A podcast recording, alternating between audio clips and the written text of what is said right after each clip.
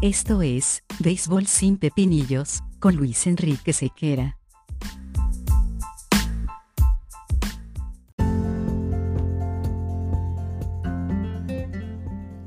Béisbol sin Pepinillos es una presentación de Vatel. Despierta el sabor con Vatel.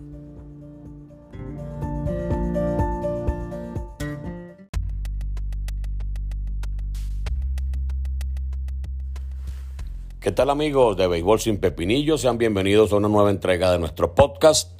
Como siempre, agradeciendo todo lo que hacen para replicar y escuchar y estar atentos a nuestras propuestas a través de esta plataforma.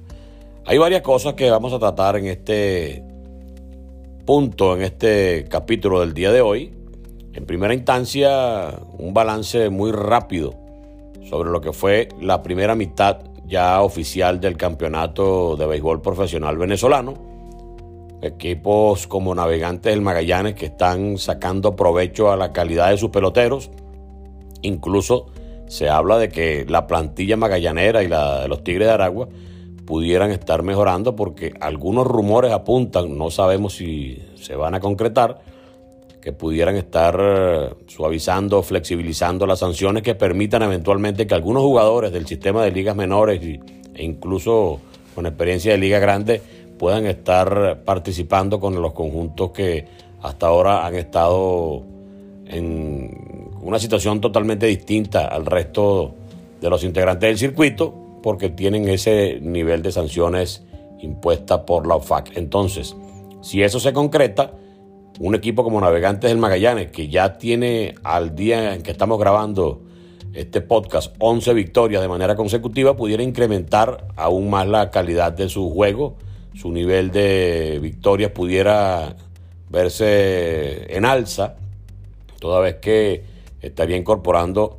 jugadores para complementar de verdad lo que hasta ahora ha sido la plantilla más rendidora y efectiva del campeonato. También en materia de Tigres de Aragua, vemos que ha mejorado notablemente. De hecho, está ubicado en posición clasificatoria cuando hace algunos días estaba coqueteando con estar en el sótano. Así que ha venido en alza. La llegada de Hernán Pérez fue un punto importante de inflexión ofensiva y, y de balance para el conjunto Tigres de Aragua siempre nos causó bastante extrañeza el hecho de que un conjunto con los nombres que exhibió al principio haya tenido tantos inconvenientes. Sin embargo, parece todo ir tomando el nivel y todo indica que el conjunto Tigre de Aragua pudiera ir también mejorando notablemente en lo que resta de campeonato.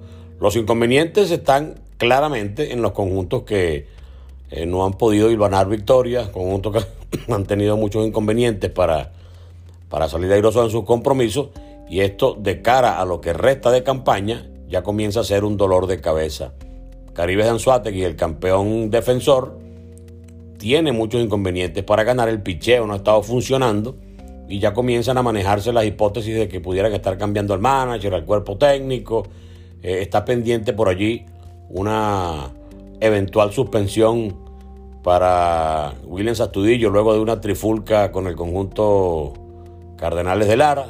Entonces no fue bien visto el accionar dentro de la tángana del otro miembro del conjunto mellizo de Minnesota, William Sastudillo. No sabemos si esto vaya a operar en materia de suspensión, que evidentemente va a afectar el rendimiento del equipo, porque no es una, no sería una ausencia menor la de Williams Astudillo. En todo caso, Caribes debe mejorar muchísimo el material monticular del cual dispone, que es bastante joven y que le ha causado tantos inconvenientes. El equipo tiene el argumento ofensivo, pero no ha mostrado el picheo necesario para manejarse en una liga en la que está bateando mucho el colectivo, donde están siendo los pitchers bastante castigados, y una liga en la que 5, 6 y hasta 7 carreras de ventaja parecen no ser suficientes para concretar una victoria. Si hablamos de Caribe que hay que mencionar a Tiburones de la Guaira, acaba de cambiar el manager, ahora Jackson Melian vuelve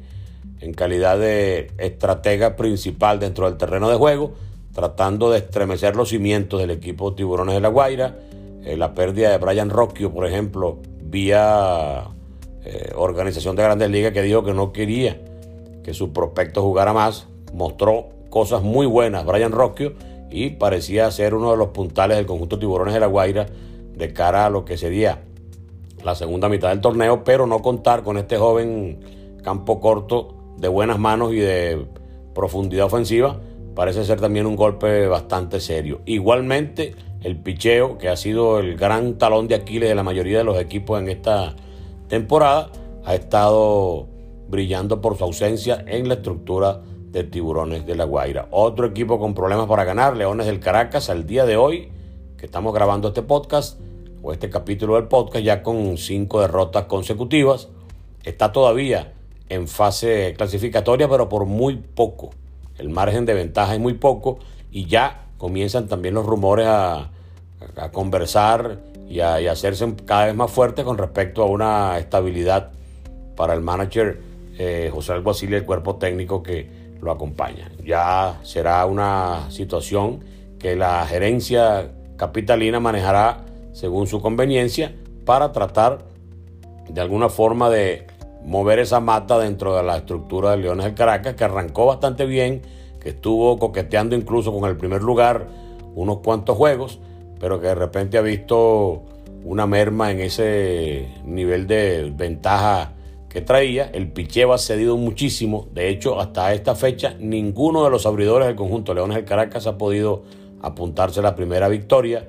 Todas las decisiones han caído en manos de los relevistas que han estado utilizados en grado extremo. Se luce cansado ese bullpen del equipo Leones del Caracas, que casualmente no ha podido, eh, por ejemplo, como otros conjuntos que tienen problemas de picheo, pero que batean mucho, pues el Caracas a veces ni lanza desde el punto de vista de la eficiencia que se exige para ganar un juego de pelota y tampoco la ofensiva se hace presente como para brindar un argumento que pueda también colaborar eventualmente cuando el picheo responde poco o cuando es castigado. Entonces, son conjuntos que tienen que verdaderamente evaluar lo que les está pasando porque ya en una temporada de 49 juegos restan 23 juegos para la mayoría, la mayoría de, los, de los equipos y para muchos de ellos jugar para 500, cosa que no han hecho hasta el momento muchos de ellos, tampoco va a ser una salida positiva. Entonces tienen que ganar muchísimos juegos más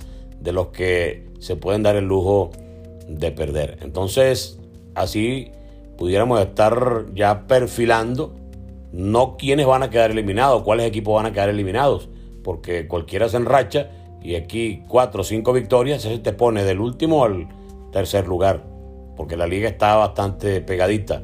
Sin embargo, vemos muy cómoda Navegantes del Magallanes, no vemos problemas estructurales en Cardenales de Lara y las mejorías que ha experimentado el conjunto Tigres de Aragua hace pensar que los que tienen inconvenientes o se ponen pilas o van a quedar en una situación bastante incómoda de cara a la segunda mitad del torneo.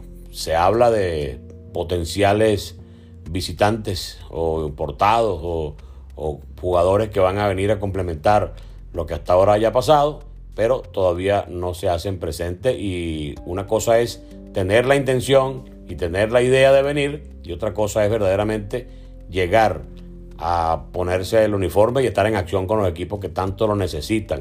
Una vez que llega un pelotero, tiene que ponerse a tono, se pasan tres o cuatro juegos para que el pelotero entre en ritmo y eso también debe ser tomado en cuenta. Y eso desde el punto de vista de los pitchers y desde el punto de vista de los jugadores de posición. Por allí, eh, el buen amigo Julio Borges, comentarista por muchos años del conjunto Tigres de Aragua en su circuito radiofónico, hacía un comentario con respecto a la celebración que tanto hemos criticado y que parece estar de vuelta, pero de manera exponencial, que es que cada vez que anotan los jugadores comienzan a darse patadas en, la parte trasera como si fuese una celebración bonita, cosa que no hace ninguno en las organizaciones de grandes ligas. Entonces pareciera que muchos jugadores toman el,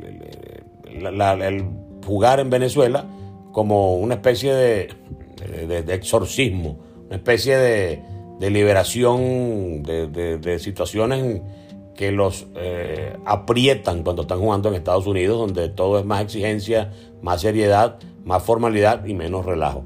se entiende que celebren, se entiende que hagan las cosas, eh, bueno, para, para, para levantarse el ánimo y todo aquello, pero me parece que este tipo de celebraciones, aparte que es fea, que es estéticamente incomprensible, termina siendo algo chabacano y que nada tiene que ver con la celebración tradicional en el béisbol. A mí particularmente no me gusta, me parece un súper pepinillo esto, que esté dándose patadas eh, en el trasero cada vez que, anotan una carrera y que forman esos escándalos. Entonces, un poquito más de seriedad no vendría mal. Igual como en las rayas de foul, ya vuelve el relajo, vuelve la tranquilidad extrema de durante el juego estar incluso encima de la raya, en muchos casos, jugadores sentados eh, e incluso semiacostados como si estuvieran en una playa o a la orilla de una piscina.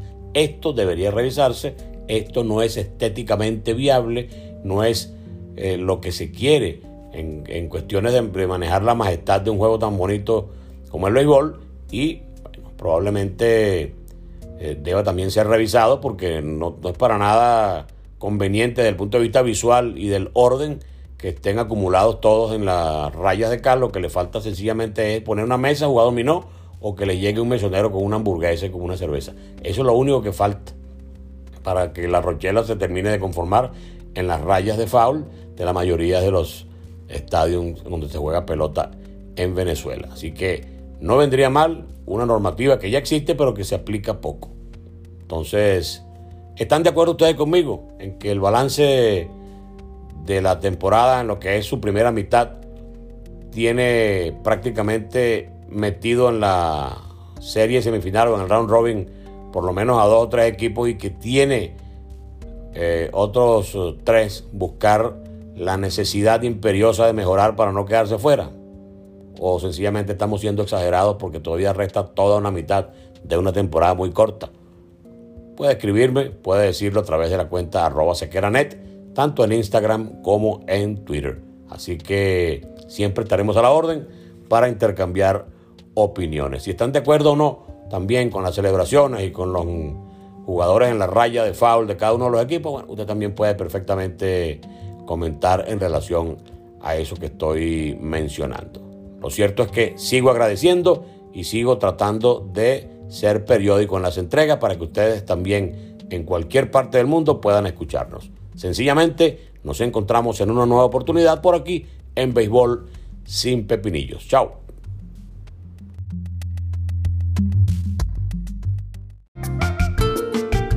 En Venezuela, el béisbol es sinónimo de pasión, esa que nos mueve, nos emociona, nos une y nos hace despertar el verdadero sabor de la fanaticada.